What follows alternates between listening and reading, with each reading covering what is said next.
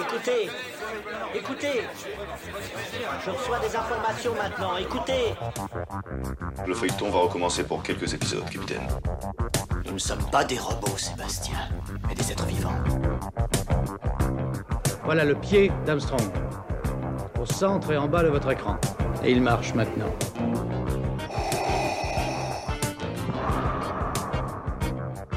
On peut dire aujourd'hui que la science-fiction est bel et bien partout.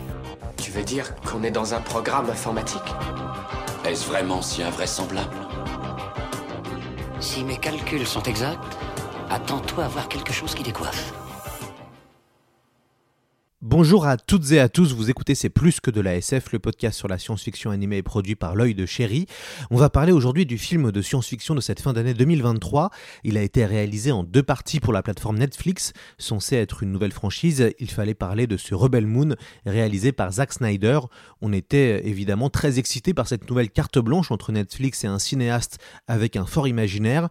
Et puis, la bande-annonce est arrivée et là, on a commencé à avoir peur, malgré un casting très alléchant avec Charlie Hunnam, Sofia Boutella, Jimu Nunsu, une angoisse a commencé à monter. Et si ce Rebel Moon n'était pas un space opéra, mais plutôt un flop opéra? On est donc allé voir ce film en avant-première dans une salle de cinéma avec deux autres journalistes spécialisés dans le cinéma et la science-fiction et on a décidé de faire cette émission. Évidemment, nous vous encourageons à voir ce film qui est sur Netflix à partir du 22 décembre pour vous faire un avis. Il y aura peu de spoilers dans cette émission, mais nous analysons certaines séquences, du coup, revenez peut-être nous écouter après avoir vu ce film. On écoute maintenant la bande-annonce pour se plonger dans l'ambiance de ce Rebel Moon partie 1, Enfant du Feu. Je suis une enfant de la guerre. Si je trouve des guerriers pour se battre avec nous, On a peut-être une chance. On cherche des soldats pour se battre contre le monde mère. Je peux vous aider. Je vous ferai un prix d'amis, bien sûr. Gaffe, ça va secouer. J'ai une proposition à te faire. Te donner une chance de rédemption. Je ne suis pas digne de me racheter. Que dirais-tu de te venger? Ce n'est pas seulement un projet de révolution.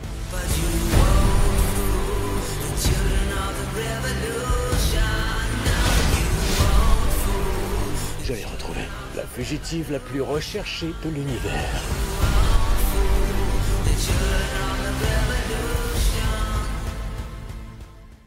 J'ai le plaisir d'avoir euh, sur euh, cet épisode deux journalistes qui sont euh, deux amis de longue date. Je vais commencer avec Marcus Dupont-Bénard qui faisait partie des premiers invités de C'est plus que de la SF, qui, a aussi, qui est aussi dans le, le jury du prix BD C'est plus que de la SF et qui est journaliste à Numérama. Bonjour Marcus et bienvenue. Salut Lloyd. Ça fait plaisir de vous, euh, de vous revoir. Vous avez fait, je crois, un- une très très belle sélection euh, 2023 des meilleurs romans de, de science-fiction. Il y en avait une cinquantaine, c'est ça? Euh, ça, c'était euh, à la rentrée, c'était un guide de 50 livres à découvrir au moins une fois dans sa vie et que des livres du 21e siècle pour un petit peu de nouveauté. Ça fait du bien aussi. Super, on le mettra sur le site internet, comme ça les, les auditeurs et auditrices pourront découvrir votre sélection.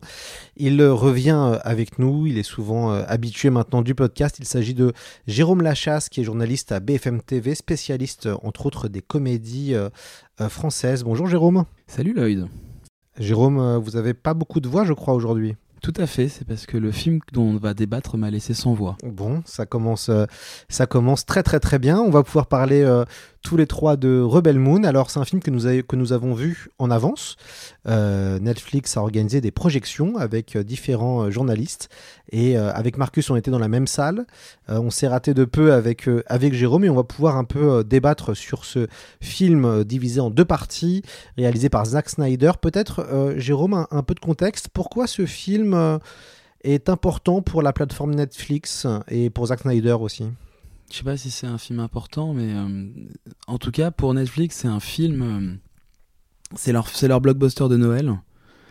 Ils aiment bien avoir un film qui sorte 2-3 jours a- avant Noël pour, euh, pour que la famille se réunisse devant la télé, qui regarde quelque chose après la, après la dinde.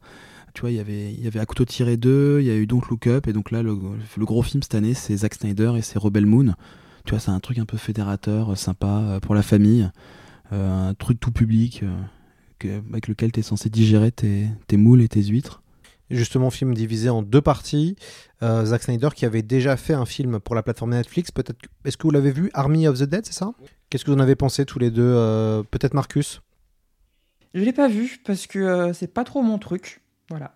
Vous êtes pas fan de zombies, Marcus? Si, mais pas sous cette forme. Plutôt forme de Last of Us, par exemple. Jérôme? Moi, je l'avais vu. J'avais même fait. je crois que j'avais fait les interviews à l'époque. Et moi, j'avais beaucoup aimé.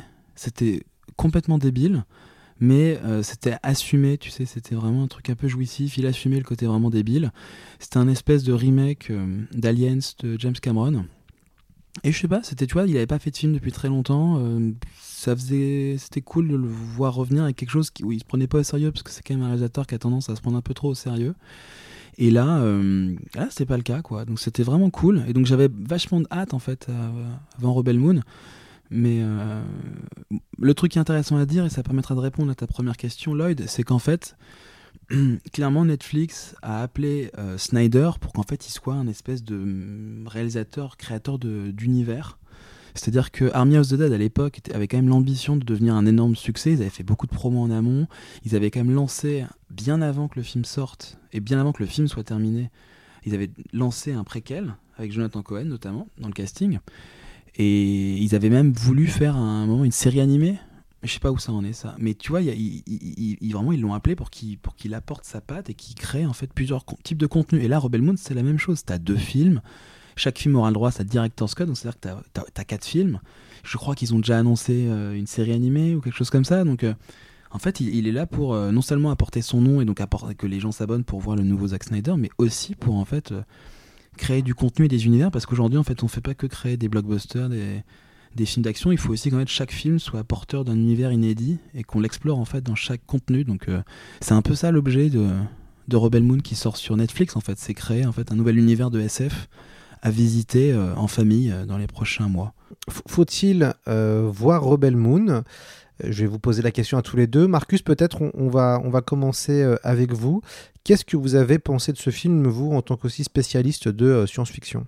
Je ne sais pas comment répondre à la question de faut-il voir ce film, parce que j'ai un avis qui est tellement empreint de négatif et de positif mais le négatif l'emporte quand même beaucoup euh, euh, au final. j'ai juste pas envie de, de, gommer le positif en fait. C'est juste ça. C'est juste que je trouve que la cinématographie euh, elle est hallucinante. Euh, j'ai trouvé qu'il y avait des tableaux absolument euh, magnifiques.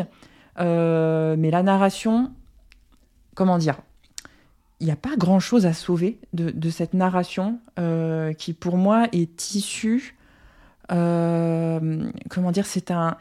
C'est vieux, je ne sais pas comment dire ça autrement. C'est-à-dire que euh, c'est un mélange de toutes les sagas euh, que la SF a, pu produire, euh, mais sans apporter sa propre petite touche, voire même en faisant pire. parce que pour moi, on est dans, dans, un film qui est phallocentré puissance 50 000. donc voilà, c'est une, une, narration catastrophique. Et paradoxalement, il y a du rythme, donc c'est pas désagréable à suivre, on s'ennuie pas. Mais si on, si on, on, suit l'histoire pour ce qu'elle est, euh, elle ne raconte rien. Jérôme? C'est assez juste en fait, c'est le paradoxe du film en fait qui est, qui est, vendu en deux parties. Donc en fait tu t'attends en fait quand il y a un film en deux parties, tu t'attends forcément que euh, la dernière scène du premier film te propose un cliffhanger incroyable. C'était pas c'est pas des films géniaux, mais tu vois les trois mousquetaires de Martin Bourboulon, le premier c'est terminé avec un cliffhanger qui te donne envie de voir la suite. Tu vois, quelqu'un se prend un coup de, coup de massue et s'endort et on, kidnappe quelqu'un et t'as envie du coup de savoir s'il va la sauver. Là, ça se termine avec une fin en fait qui pourrait très bien en fait, il pourrait très bien ne pas avoir de deuxième film et ça changerait absolument rien à ce qu'on vient de voir. Et euh, ce qu'a dit Marcus, tout, tout, est juste en fait. Mais euh, ce qui est marrant en fait, c'est que euh, tu sens qu'il a, depuis qu'il a perdu sa fille et depuis qu'il a ce truc de la Justice League, en fait, il y, a, quelque chose qui a un peu changé dans son cinéma? Avec Army of the Dead, il avait, c'était un peu plus apaisé. Et peut-être qu'en étant plus apaisé, euh, il, a, il a perdu un peu ce qui faisait le sel de ses films. Euh, j'ai l'impression qu'il a perdu un truc. Il faudrait, voir les, les Snyder Zoos euh, ce qu'ils en pensent, mais il, est moins, sais, il, a moins la hargne, il a moins, il, manque, c'est assez agi quoi. Et, Mais après, y a, tu sens aussi qu'il a quand même attention. Il fait attention. C'est- marrant que tu dises que le film est, est phallocrate parce que je pense que lui, en fait, pour lui, il l'est pas. Pour Snyder, il est persuadé parce qu'il a mis Sofia Boutella en rôle principal. euh, il est persuadé en fait que le film, il est, hyper féministe et tout. Et euh, parce qu'il a mis un, pe- un- un personnage féminin au centre. Et je pense qu'il s'est dit, euh, je fais attention, c'est comme Sucker Punch, je suis hyper progressiste. Et bon, alors qu'en fait, pas du tout, parce que c'est des mecs avec des gros bras qui se tapent dessus. Mais euh, après, ce qui est marrant, c'est que c'est vraiment. Et en même temps, ça ressemble à un film de Zack Snyder, tu vois, t'as des espèces de nazis partout, euh, t'as des, des- grosses brutes qui se tapent dessus, il y, a des- il y a des plans au ralenti complètement nuls, qui apportent rien au film. Et cette année, il se trouve que j'ai eu la chance de voir pas mal de films indiens euh, au Gaumont euh, Stade de France, où il y a la communauté indienne qui voit les films. Et dans le cinéma indien d'action, là, il y a plein de, de, de scènes au ralenti d'action. Tu vois, c'est les mêmes utilisations de ralenti, mais en fait, ces ralentis sont bien mieux réussis. Et, là, en fait, il fait des ralentis, Snyder. Et en voyant le film, je me disais, mais en fait, les, les ralentis ne racontent rien. Alors que c'est marrant, dans le cinéma indien, ça raconte beaucoup plus de choses, ils sont beaucoup plus élégants. Et tu sais, il y a un moment, il y a des ralentis, je sais pas si vous vous souvenez, mais il y a des ralentis, genre sur des grains de riz qui tombent. Et c'est moche, quoi. Et c'est. c'est pas trop quoi, à quoi ça sert à part faire montrer qu'en fait elle réfléchit pendant l'action machin c'est enfin ça ressemble à du Netflix en fait c'est là et en fait tout t'as un plan qui passe et la, semaine la seconde d'après tu l'as déjà oublié enfin c'est ça sert pas à grand chose en fait Alors moi je vais donner euh, mon avis sur, sur le film et puis on continuera à discuter. Euh, moi je, trouve le film euh, divertissant puisqu'on ne s'ennuie pas. Moi je me suis pas du tout ennuyé pendant les deux heures et quart du film et je pense que je verrai la suite. Après ce qui moi m'a fasciné c'est de voir ce qu'a très très bien dit Marcus, euh, c'est de voir cette espèce de mash-up euh, de toutes les productions de science-fiction de ces 50 dernières années. Euh, Il y a du Star Wars, il y a du... il y a du Fondation, il y a du Dune même, hein, si on veut remonter un petit peu plus loin en termes de l'ordre de l'univers. Euh, il y a même des plans qui ressemblent aux dunes de Denis Villeneuve c'est dire Ouais, il y a même des plans qui font très Dune. Euh, Il y a du Conan le Barbare, il y a du Gladiator, il y a euh, du Warhammer 40 000. Euh, moi, ça m'a fasciné cette espèce de mélange de toutes les grosses franchises de science-fiction, et pas que, d'ailleurs, toutes les grosses franchises tout court, qui sont dans ce film avec un espèce de remake des 7 samouraïs, puisqu'on a une héroïne euh, qui veut défendre son village et qui va aller chercher des guerriers dans l'espace. Euh, chaque guerrier, on va dire, est un est stéréotypé, comme dans les 7 samouraïs d'ailleurs. Et puis, donc c'est les 7 samouraïs, c'est un film de 54. hein. Euh, et, on, a, tout ça qui se mélange. Et moi, je me suis dit, narrativement, c'est quand même extrêmement faible. Par contre, visuellement, il y a des choses super, il y a des super idées. Euh, Il y a un vrai univers qui est là, malgré cette espèce de melting pot. Et je trouve que le film est en fait assez bâtard, euh, parce qu'il y a un côté très mauvais goût, et en même temps, il y a un côté euh, assez fascinant, et j'ai envie de voir la suite. J'ai envie de savoir comment ça va se finir, même si on n'est pas surpris. Moi, je trouve que narrativement, il n'y a aucune surprise. Par contre, j'ai je voilà ça le voir en salle de cinéma parce qu'on a eu la chance de le voir en salle pas forcément chez nous ça, ça a joué moi je trouve à l'immersion Mais ça, c'est un point intéressant que tu soulèves, en fait, et qu'il faut peut-être mentionner quand même pour les gens qui écoutent. Et Marcus, tu le sais aussi bien que nous. Les streamers ont tendance, pour leurs gros films, et les gros films de fin d'année, que ce soit le, le, euh, film avec Julia Roberts ou, ou The Killer, en fait, ils ont tendance à les, à les montrer en salle. Et en fait, s'ils les montrent en salle, c'est aussi pour en mettre plein la vue aux critiques, parce que quand on va les voir sur les téléviseurs, ça va pas forcément avoir la même gueule. Moi, l'exemple qui m'a le plus marqué, peut-être que ça a été le cas pour vous, c'était Les des Anneaux, la série, il y a un an sur Prime.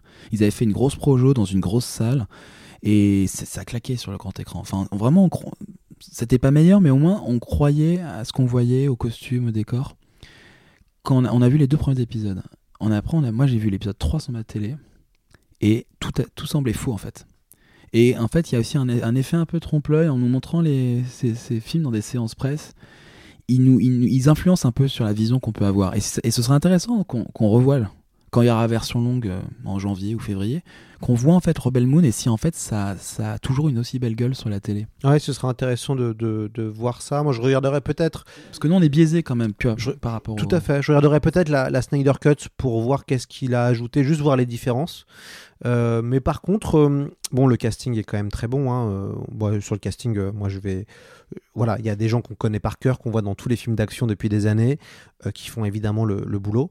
mais c'est vrai que là, peut-être la frustration de ce Rebel Moon, c'est qu'on s'attendait à quelque chose de nouveau.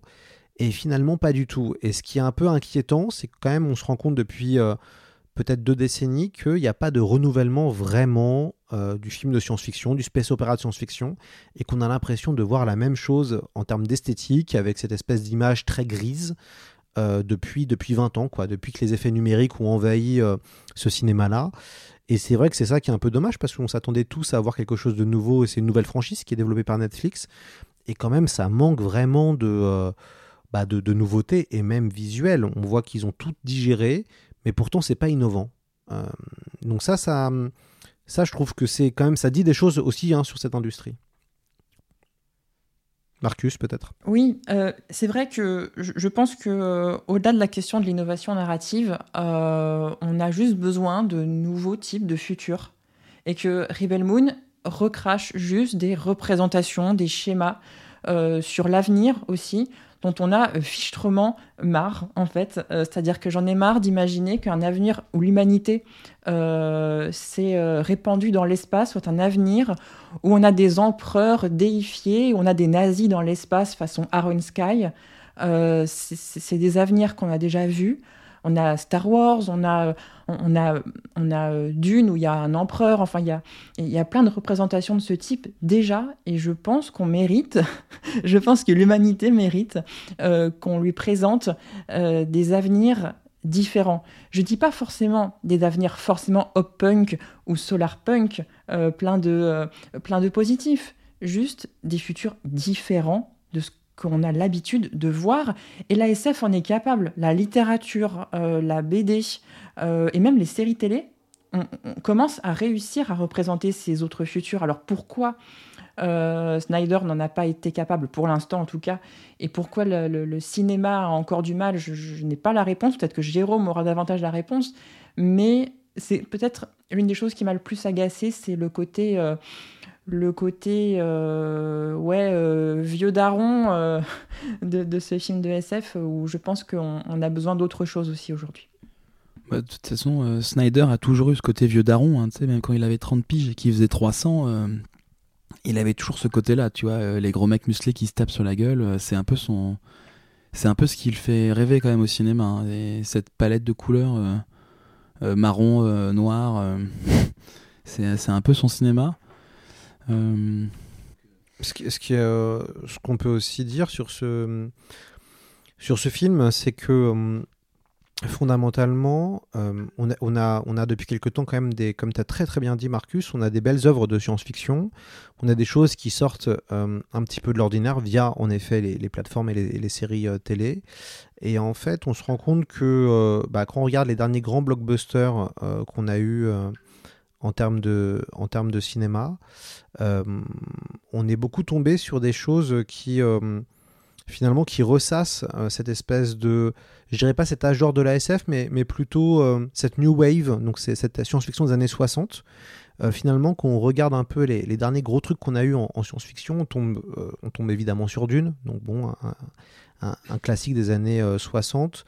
Denis Villeneuve va sûrement adapter Arthur C. Clarke. Euh, voilà, donc on, a une espèce de euh, revival via le cinéma de grands classiques de l'ASF, euh, alors qu'il y a une explosion du genre, et, notamment en littérature, on a toute une nouvelle génération d'auteurs et d'autrices, et dans ton classement, on voit bien que tu as donné pour Numérama, on voit vraiment qu'il y a des nouveaux univers, qu'il y a des nouvelles voix, et finalement, les studios ont encore du mal à s'approprier ces nouvelles voix-là.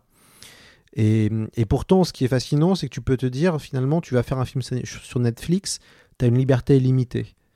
Et pourtant, Snyder, qui a une liberté peut-être illimitée beaucoup plus que sur les films d'ici, qui sont quand même extrêmement euh, cadenassés, parce que euh, c'est DC Comics, c'est Batman et autres, tu te rends compte que qu'on lui laisse la carte blanche, cette euh, liberté créative s'exprime pas du tout. Euh, où elle est stéréotypée, quoi. En fait, c'est pas une question de liberté, c'est une question d'imaginaire qui est complètement réduit, quoi. Il a pas, en fait, il a, même si c'est un mec qui a été célébré, en fait, il a pas forcément un imaginaire euh, des plus vivaces et des plus, tu vois, impressionnants, quoi. En fait, c'est là, littéralement, depuis, il a, carte... il a quasiment eu tout le temps carte blanche. Enfin, tu vois, il, il, a eu un carton, il a fait un carton dès son premier film. Et après, tous ses films, il a pu les faire, tu vois. Il a même, il a eu des directeurs Scott à chaque fois, même pour DC, en fait. Il a, Nolan lui a laissé faire sa vision de Superman. Il a toujours pu montrer sa. Et c'est jamais. Euh, en fait, ça, ça, fait, ça fait à chaque fois polémique, mais en fait. Tu vois, alors là, et là, c'est encore plus criant sur, euh, sur Netflix, en fait, qui le laisse faire son truc. Et... Mais tu sais, on en avait parlé après que j'ai vu le film. En fait, c'est un mec, euh, Snyder, il joue, tout, il joue toute sa journée au, aux jeux vidéo. Je crois que c'est un énorme fan de, de Fallout. De Fallout. Et en fait, enfin. C'est un mec qui immergé toute la journée dans ses univers imaginaires. Et en fait, le jour, il doit en créer un il fait juste le degré zéro de ce qu'il a vu quoi. Il, est incapable de tout ce qu'il est capable d'apporter en fait, c'est ça qui je revenir là-dessus, mais c'est le seul truc qu'il apporte en fait réellement. c'est des gros, des gros plans sur des, des bouderies quoi. Enfin c'est, tu vois la SF ça parle, ça SF en fait c'est des bouderies au ralenti quoi. Parce que le reste c'est, tu as, parlé des films en fait, il, il pompe tout aussi au manga. Il y a énormément de trucs, euh, tu vois il y a beaucoup de niais dans ce film de l'auteur de Blame. Tu vois il y a une scène euh, qui est plutôt pas mal en plus, euh, où en fait ils viennent recruter d'Unabe et euh, ils affrontent une espèce de d'araignée euh, et euh, d'araignée méchante et tout ça et en fait l'araignée elle est vraiment enfin c'est vraiment un design qu'aurait pu faire nier quoi donc c'est donc tu vois, le, tu vois que le concept art à la base est plutôt sympa, mais en fait à l'écran ça fait pas un truc hyper impressionnant quoi. En fait c'est c'est un peu du cinéma concept art où en fait enfin l'image l'image est jolie, mais en fait elle raconte absolument rien. C'est t'as un vague discours tu sais un peu révolutionnaire, mais tu sens que c'est. Il a le même discours sur les révolutionnaires que. Je sais pas, que Hergé dans les Picaros, tu vois. Enfin, c'est, ça va pas très loin, quoi. Enfin, c'est. Il lui faudrait presque un, un, un, ou une euh, scénariste et que lui se contente du travail de réalisation sur lequel, quand même, il a, c'est vrai, une, une, patte à lui. Euh, moi, je trouve qu'il y a des. Euh, des, il y a quand même des plans très jolis, il y a des tableaux, comme je disais, très beaux. C'est juste qu'il ne sait pas écrire un film. Donc, Mais ils sont trois, ils sont trois sur le scénario. Ils sont trois sur le scénario. Lui, il est directeur de la photo, c'est vrai, donc il fait les, belles images. Mais, euh, mais ils sont trois scénaristes, dont, euh, dont le mec avec qui il a écrit euh, Army of the Dead, et qui est un jeune mec qui a aussi réalisé de mémoire, écrit de mémoire John Wick 4. J'ai une hypothèse, c'est que Zack Snyder a, peur de la poésie. on, a, je crois, deux séquences un peu poétiques que j'ai trouvées très belles dans, ce film, mais qui arrivent un peu comme un cheveu sur la soupe, très timidement. Euh, je pense que euh, la, tendresse, euh, la poésie sont des choses qui ne correspondent pas à ce que Snyder considère comme étant de la science-fiction affirmée, virile, masculine, avec des gros muscles, et que du coup, il n'ose pas aller sur ce terrain-là, sauf que ce qu'il oublie, c'est qu'une histoire, c'est pas que des muscles, c'est pas que des armes qui font pam pam boum boum. une histoire, ça doit nous toucher ça doit nous impliquer émotionnellement. Et en ayant peur, euh, en étant froid, en étant presque euh, bête émotionnellement, eh ben, il oublie tout ce qui fait euh, le, sel d'une histoire à raconter au cinéma, en fait. Il y a ce méchant là, Noble, là, qui est l'espèce de nazi qui, fait, qui se bat en, costume trois pièces, qui est absolument ridicule.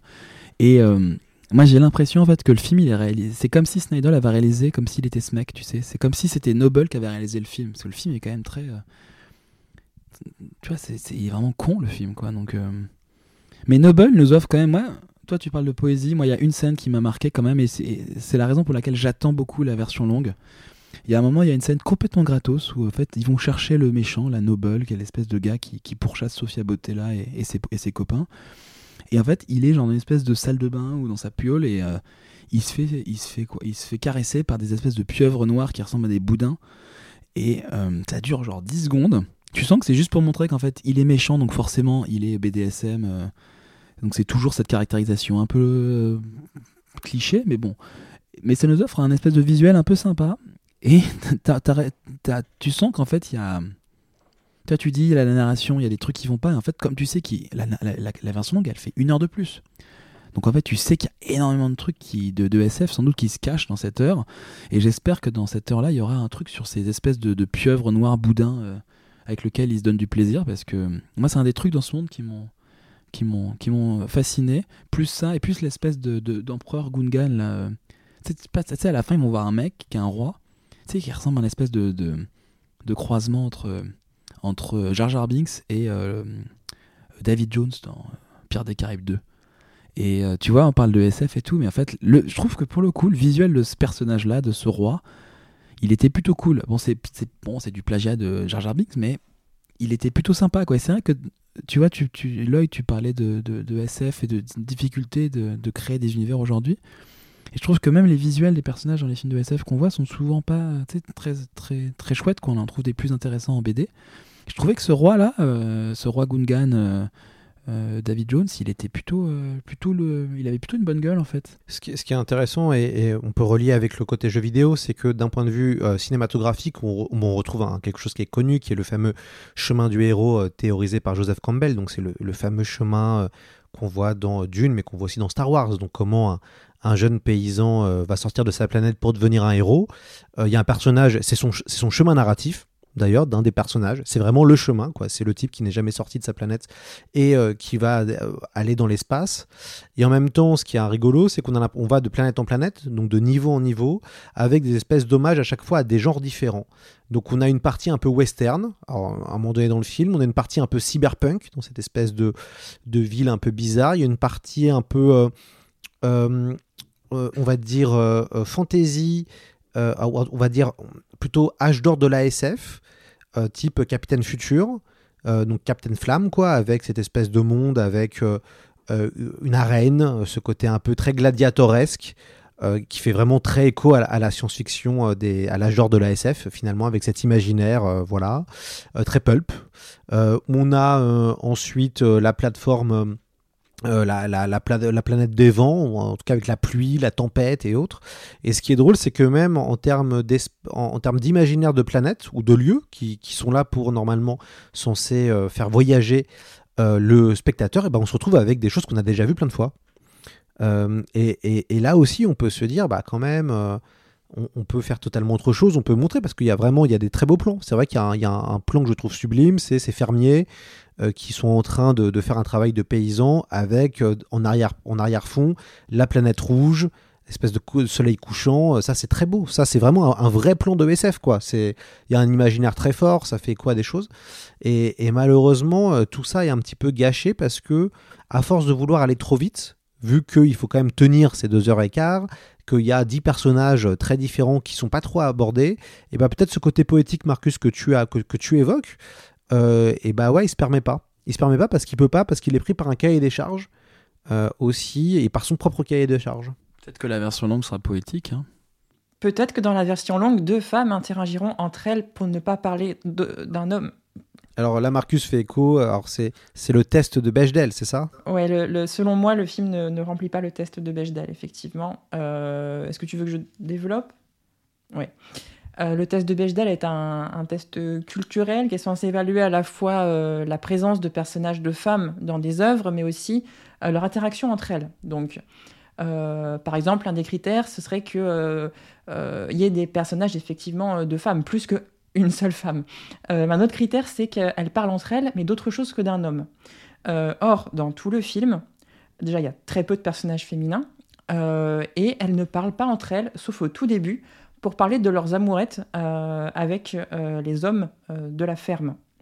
Donc ça, pour moi, c'est un vrai problème quand même en 2023 qu'on ait un film qui ne remplisse pas ce test.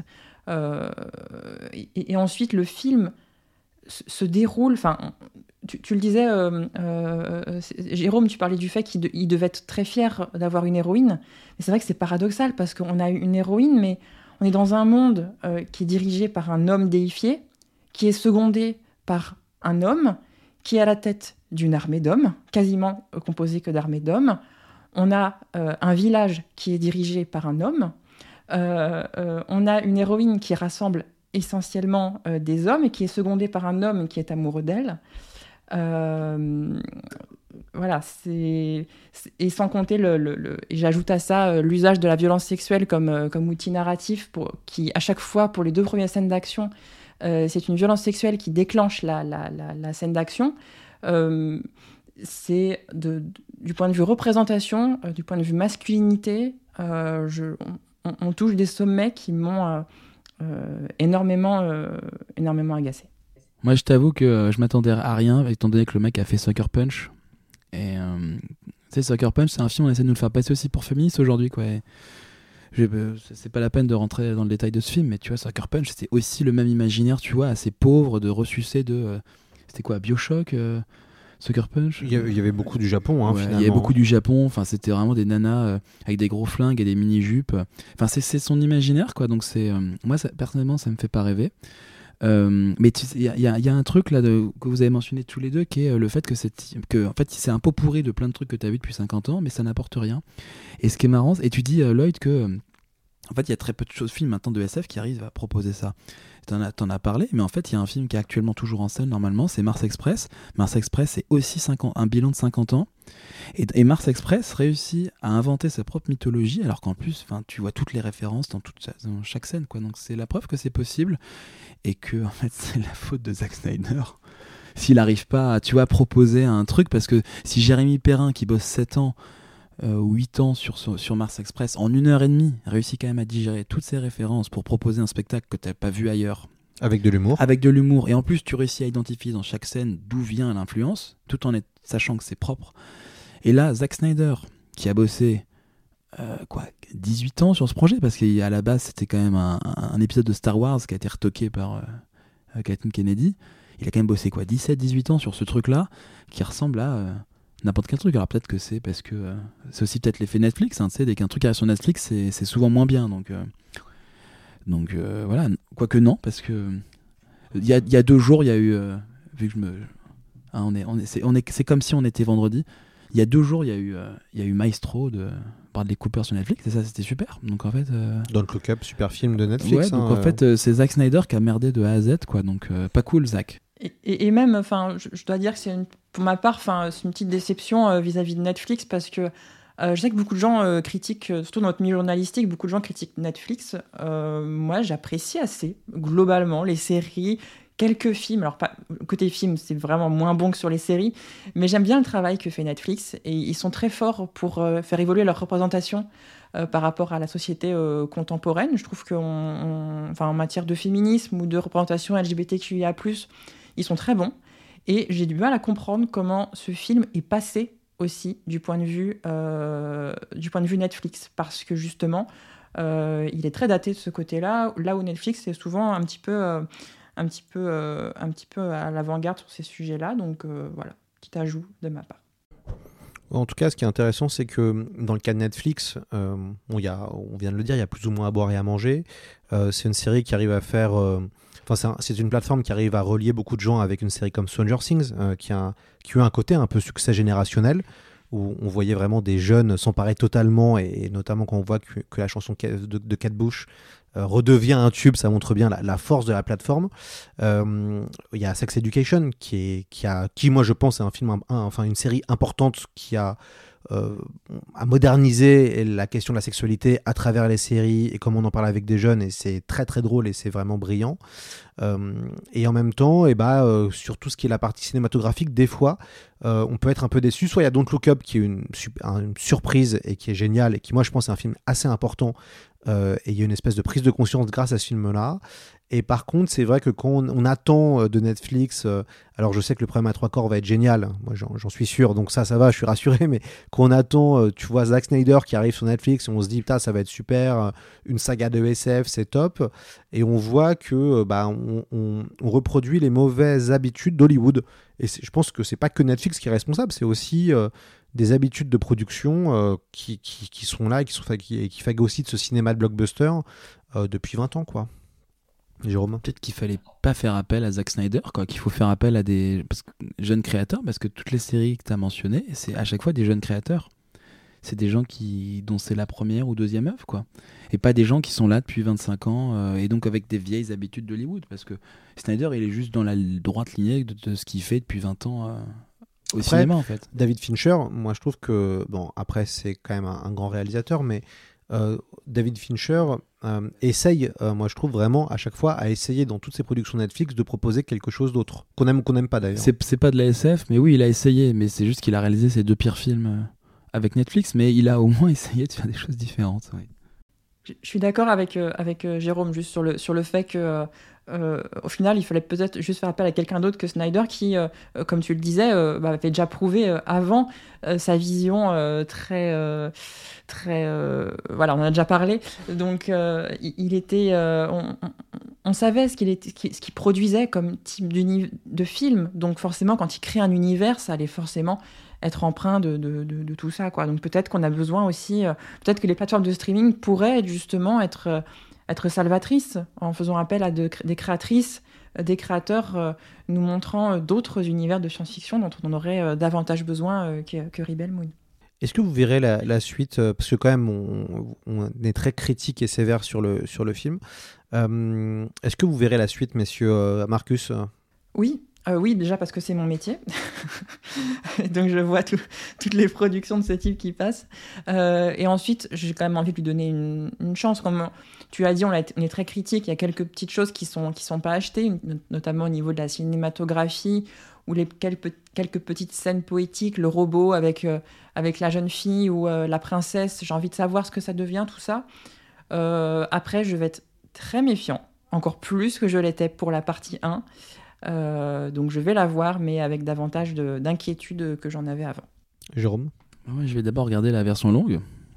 Parce qu'on nous a vendu. Parce que c'est c'est ça aussi qu'on n'a pas mentionné, mais c'est qu'en fait, Zack Snyder, il a quand même un univers assez sombre et violent, et euh, c'est un peu. Mais c'est pas un univers qui doit être lissé, quoi. Tu vois, c'est un truc de bourrin, et tu vois, tout le monde est hyper bodybuildé, tout le monde a des gueules pas possibles, tout le monde se tape dessus. Enfin, et, du coup, et dans le film, t'as pas- t'as zéro effusion de sang, t'as zéro, t'as zéro, quasiment zéro impact de balle. Enfin, et juste d'un point de vue, tu vois, quand t'aimes bien ce genre de spectacle, le film a l'air bourrin, mais il est pas bourrin. Ce qui est un problème, problème récurrent de tous ces films d'action de toute façon à Hollywood où on te, coupe toujours systématiquement au moment de l'impact, ce qui fait que tu vois jamais, euh, tu contrairement au cinéma indonésien, etc.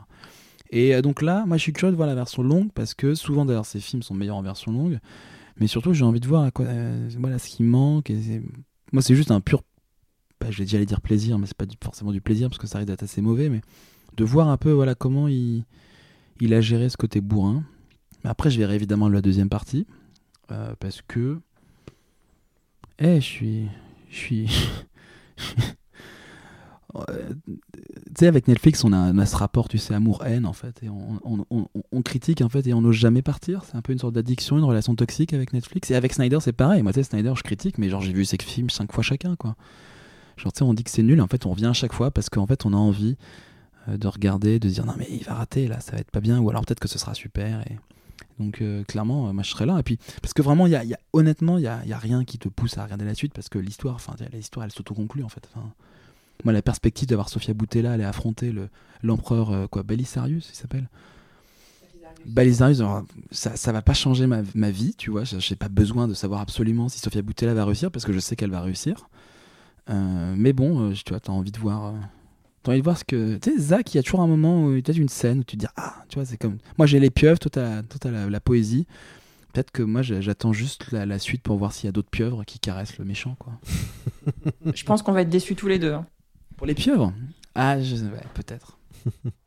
Non, évidemment, nous, on regardera euh, la, la suite de, cette, euh, de ce diptyque pour voir déjà jusqu'où ça va, jusqu'où ça va aller. Nulle part.